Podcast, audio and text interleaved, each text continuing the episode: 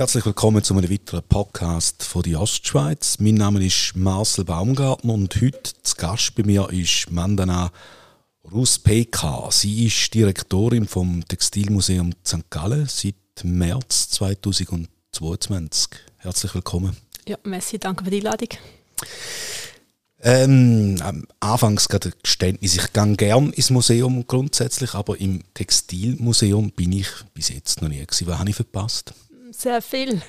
Vor allem im Jahr 2021 haben wir eine fantastische Ausstellung gehabt mit Europapolitik, Frauenmacht, Mode, was darum gegangen ist, eigentlich während der 50 Jahre Frauenstimmrecht für die Schweizer Bevölkerung, die Frauen hier in der Schweiz, wo man sich informieren kann, wie das früher war, wie das heute ist mit Frauen in politischen Ämtern, also angefangen von Sisi bis zu Angela Merkel und so weiter. Sicher das verpasst und für letztes Jahr, am 22. die Möglichkeit, über einen textilen Tellerrand auszusehen. Wir haben versucht, Ausstellungen anders zu bringen, weniger Objekte aus unserer Sammlung, sondern mehr mit multimedialen Installationen geschafft, fast schon wie ein Kunstmuseum, aber wir sind kein Kunstmuseum. Und für das Jahr müssen Sie unbedingt vorbeikommen, weil bereits am 3. März eröffnen wir 100 Shades of White eine Farbe in Mode. Was erwartet denn da? Das ist eine Ausstellung, die sich um die Farbe Weiß drehen, so wie wir es jetzt gerade im Titel gehört haben. Es geht darum, was hat die Farbe Weiß für eine Bedeutung. Man denkt oft an Reinheit, Jungfräulichkeit, Sauberkeit, Hygiene. Ähm, wenn man aus dem asiatischen Kontext kommt, aber auch an Tod, weil ich, bin, ich habe lange in Indien gelebt. Das ist halt, wenn man beerdigt wird, hat man rot, äh, weiße Kleider an und nicht schwarze. Oder Hochzeiten bei uns sind weiß was wiederum in dir rot ist und so weiter. Also es geht um die Farbe, aber es geht auch um die kritische Auseinandersetzung mit der Farbweise, also bis zum Thema Rassismus. Also da kommt man um einiges gescheiter raus nachher. Es ist nicht nur das Fühlen, das Anschauen, sondern es ist wirklich auch die Information, die im, im Mittelpunkt steht bei, bei diesen Ausstellungen. Genau, also die Haptik haben wir oben in der Ausstellung nicht, weil das sind ja historische Sachen, die wir mhm. ausstellen, die kann man innen nicht anlängen. Dafür aber unten dann in der Lounge hinten haben wir dann Objekte zum Anfassen, wo auch viel mehr Licht drauf kommen ob man gescheiter rauskommt, kommt es darauf an, wie viel sie lesen wollen. Aber man hat sicher ähm, ein emotionales Gefühl. Man hat irgendwie das Gefühl, man hat etwas mitbekommen, hat vielleicht in einem oder anderen Punkt sich weiterentwickelt oder kann nachdenken. Aber ob man Zeit hat, alles zu lesen oder die Lust hat, das ist jedem selber überlassen. Also ich finde das Thema super. Und wir haben eben auch 100 Objekte, darum 100 Shades of White. Zu meiner Verteidigung, ich bin ja scheinbar nicht der Einzige, vor allem wenn man die Männer anschauen, die das Textilmuseum noch nicht betreten haben. Sie haben irgendwo in einer Zeitung gesagt, das sei ein Ziel von ihnen, zum Männer mehr anlocken. Also es ist äh, nach wie vor so, Textilien, Männer passt nicht zusammen. Das ist eben, ja, in den Köpfen der Leute ist es genauso verankert, wie sie es sagen. Aber wenn man umschaut, wer sind die bekannten Designer? Gucci, Karl Lagerfeld und so weiter, das sind alles Männer. Also irgendwo müssen die auch eine Textilbegeisterung haben, dass sie nachher die grossen Designer können werden können. Allein hier in St. Gallen haben wir Akris, der Designer, der Albert Krimmler ist auch ein Mann. Also von dem her müssen wir das Thema wie anders aufarbeiten, um auch Männer reinzukriegen. Und ich glaube, ein Ansatz ist, ähm, dass man versucht, das Thema anders aufzuarbeiten, eben andere Titel zu geben, ein bisschen weg aus dem Ecken, wo man uns immer reindrängt, so Handarbeitsmuseum, das sind wir gar nicht. Mhm. Wir, wir sind ein Teil von dieser Geschichte von St. Gallen. Wir vertreten die textile DNA von dieser Stadt. Und das, was wir dementsprechend überbringen, es war ein Wirtschaftszweig, es waren Männer, die das Geld verdient haben, die Frauen, die im Hintergrund geschafft haben. Und heute ist es genau umgekehrt die Wahrnehmung. Aber dennoch, sie müssen irgendwie versuchen, äh, die breite Masse, wenn sie es denn müssen, ähm, irgendwo zu berühren oder, oder ja, mit einem Thema äh, zu fangen. Das geht ins Marketing raus. Ja, logisch. Aber das macht ja jedes Museum. Mhm. Also jedes Museum hat ja die Schwierigkeit.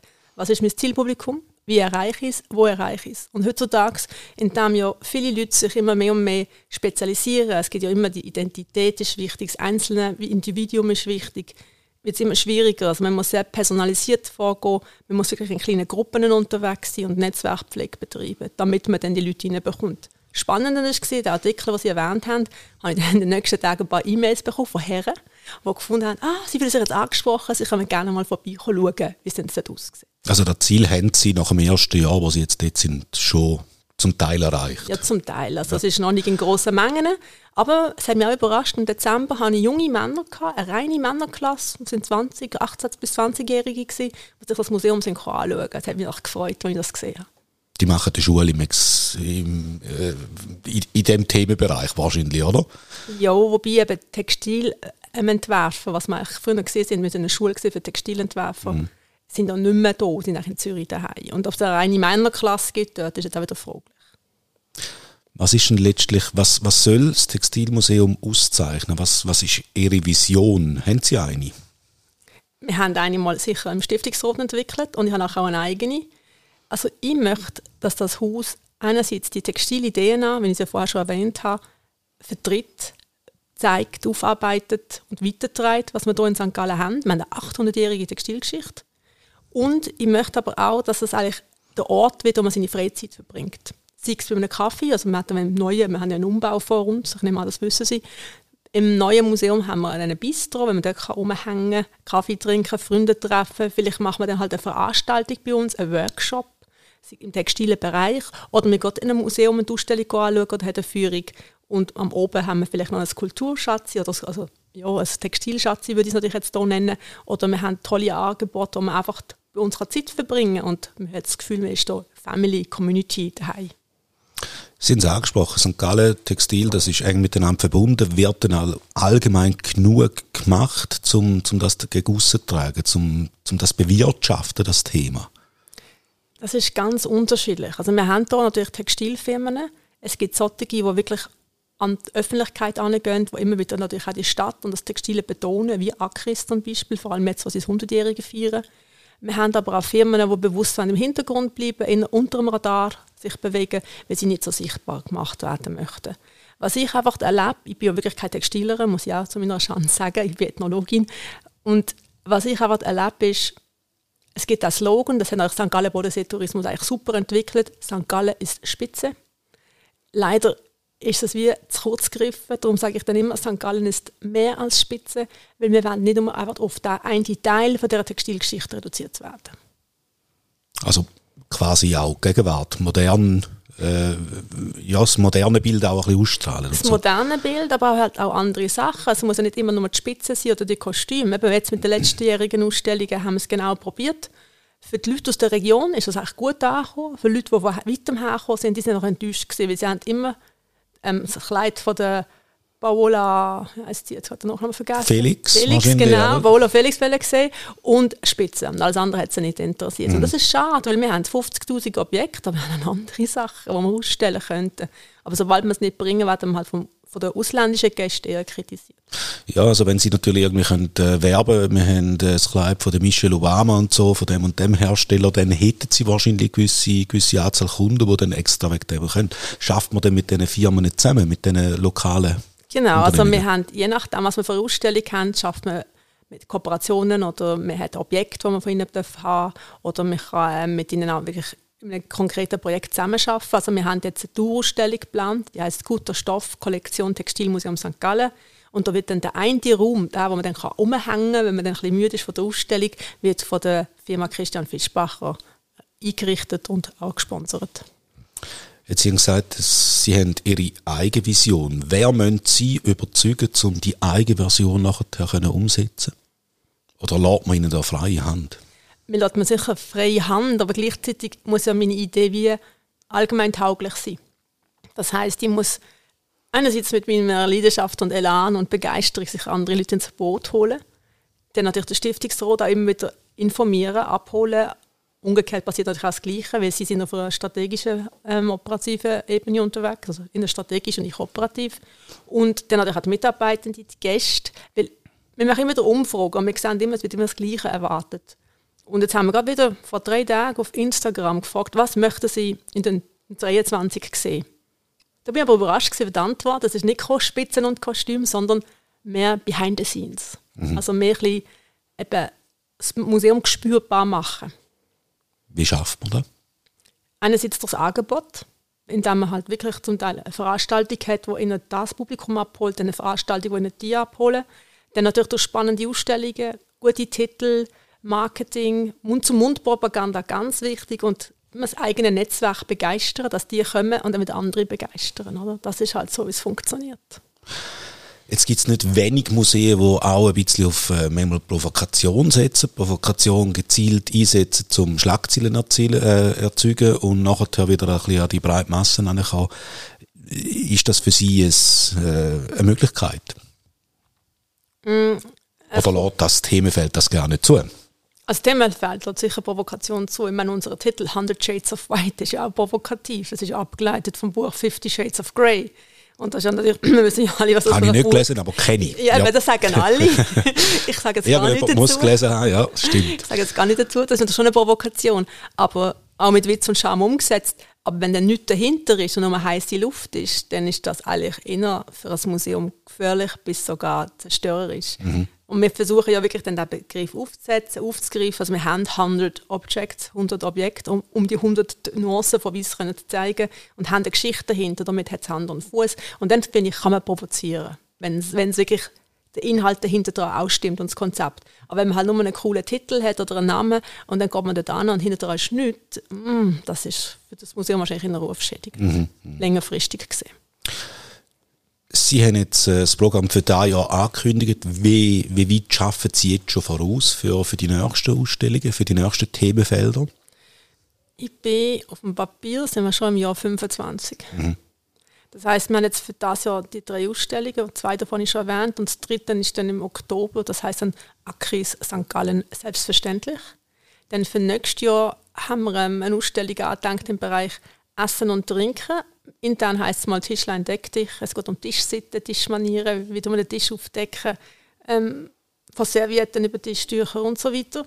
Wo wir aber nicht allein unterwegs sind, da macht dann auch der Stiftsbezirk mit. Die möchten eine Ausstellung zum Essen und Trinken mit dem Mönch bringen und jetzige Kulturmuseum möchte dann auch etwas zum Essen bringen, halt auf der ganzen Welt, wie das dort funktioniert. Das ist eine Kooperation.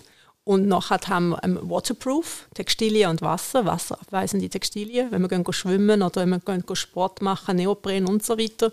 Und für das 25 werden wir angedenkt, dass wir irgendwie eine Technik als Ausstellungsthema nehmen. Jetzt momentan ist noch Weben im Kopf. Vielleicht könnte es etwas anderes sein. Und Herbst 25 würden wir, wenn alles gut geht, mit dem Umbau und dem Fundraising zumachen. Für, für zwei bis drei Jahre sicher. Und dann würden wir erst wieder am 28 im Herbst eröffnen. Das war dann 150 Jahre Textilmuseum. Und was machen Sie in der Zeit, wo es zu ist? Naja, einerseits müssen wir planen für die neuen Ausstellungen. Wir müssen natürlich auch die Sammlung wieder ein bisschen auf den neuesten Stand bringen, aufarbeiten und ähm, dann natürlich wieder zurückzügeln. Also das Zügeln braucht auch viel Zeit. Der Umbau muss natürlich vorangehen. Also es wird uns nicht langweilig, Arbeit hat es genug. Sie selber sind äh, schon im Museum zu Wien tätig gewesen, Kuratorin in diversen Schweizer Museen. Was hat Sie auf St. Gallen verschlagen? Naja, der Job ursprünglich. Also ich habe mich einfach in Wien gefunden, so, ich brauche etwas Neues, habe dann gesehen, dass der Stiftsbezirk ausgeschrieben hat, bin dann nach St. Gallen gekommen, ehrlich gesagt, zu meiner Schande, wie Sie jetzt vorher auch schon beichtet haben, ich bin von der Ostschweiz. Das war ein weißer Fleck für mich, keine Ahnung, auf was mich einlässt dann, wo halt die Ausschreibung war für das Textilmuseum, habe ich gewusst, das ist genau das Richtige. Einerseits, ähm, es hat mehr mit meinem Background zu tun, als jetzt im Stiftsbezirk, weil ich Ethnologin bin und Ethnologie hat ja auch zum Teil mit Kleidung und Stoff und Identität zu tun, was man, wo dort die Schnittstelle näher ist. Zweitens habe ich gewusst, wenn immer geht, möchte ich St. Gallen nicht mehr verlassen. Ich finde es eine tolle Stadt, finde es tolle Leute und die Landschaft ist wunderschön. Und drittens kann ich jetzt ein bisschen mehr schalten und walten, habe mehr Verantwortung und kann mehr probieren und umsetzen. Und in einem kleineren Museum, oder Stiftsbezirk ist groß, in einem kleineren Museum ist man einfach ein bisschen flexibler unterwegs und kann schneller agieren. St. Gallen hat gewonnen gegenüber Wien. Mhm. Vor, hat mich auch überrascht, als ich angekommen bin. Ich habe gedacht, hm, jetzt komme ich in die Provinz. Wien hat zwei Millionen Menschen, St. Gallen 80'000.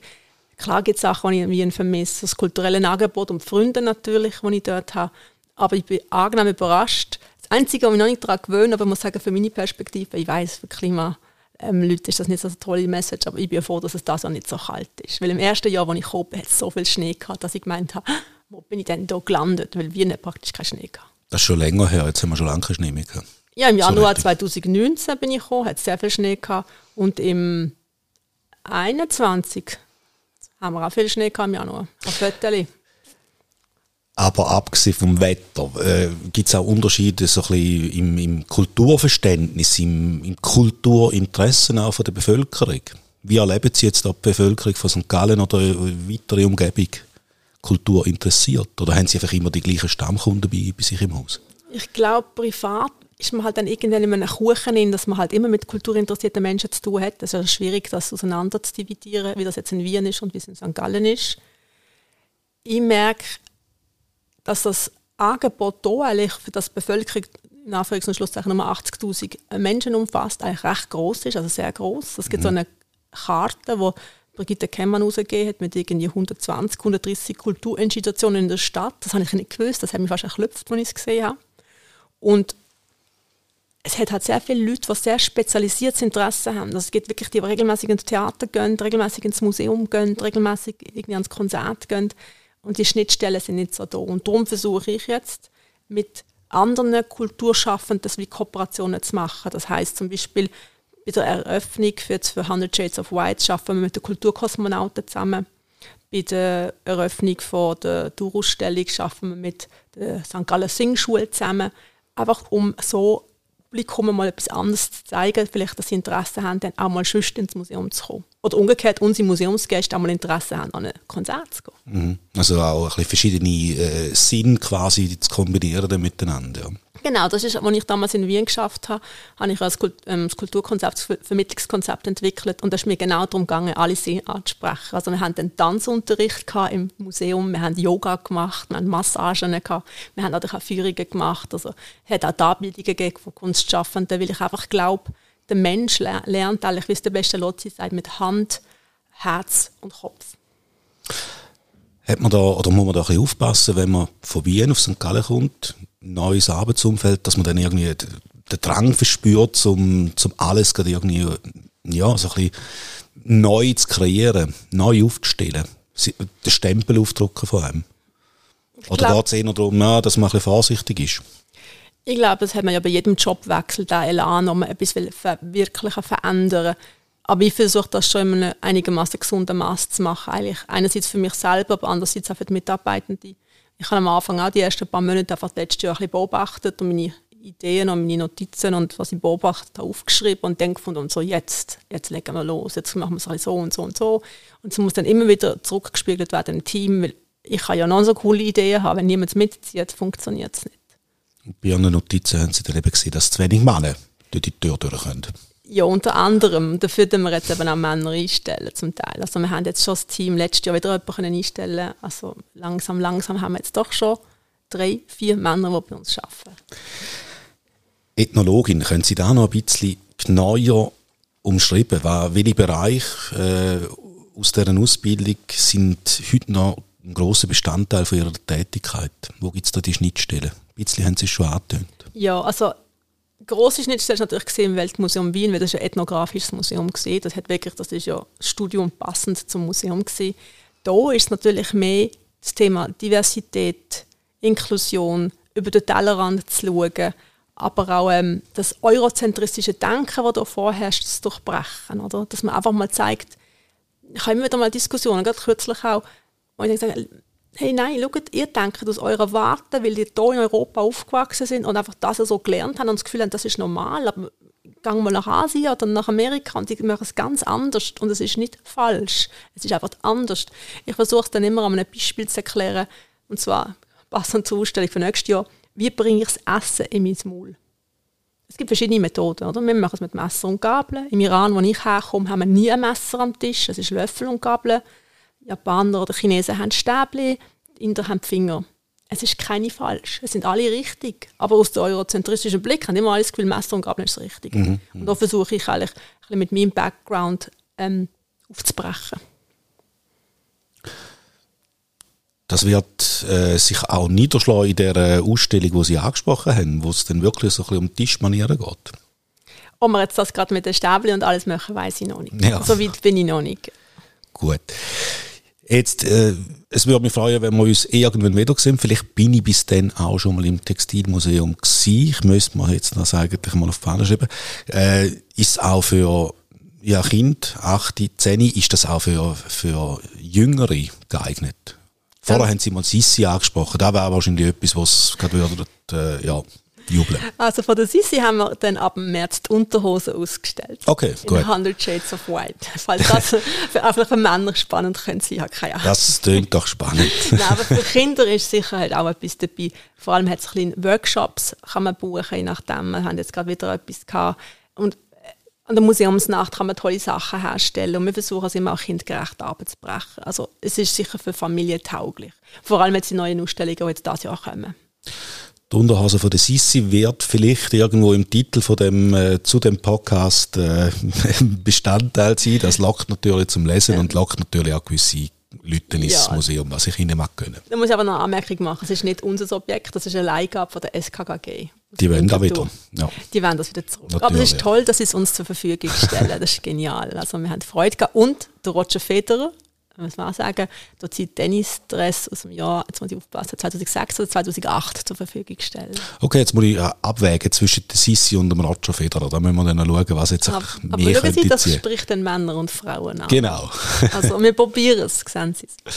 Also ich wünsche Ihnen viel Erfolg für die nächste Phase und Herzlichen dann auch für den Dank. Umbau. Und herzlichen Dank für das Gespräch. Ja, und herzlichen Dank fürs Interesse und dass Sie halt einfach kommen. Merci. Bitte.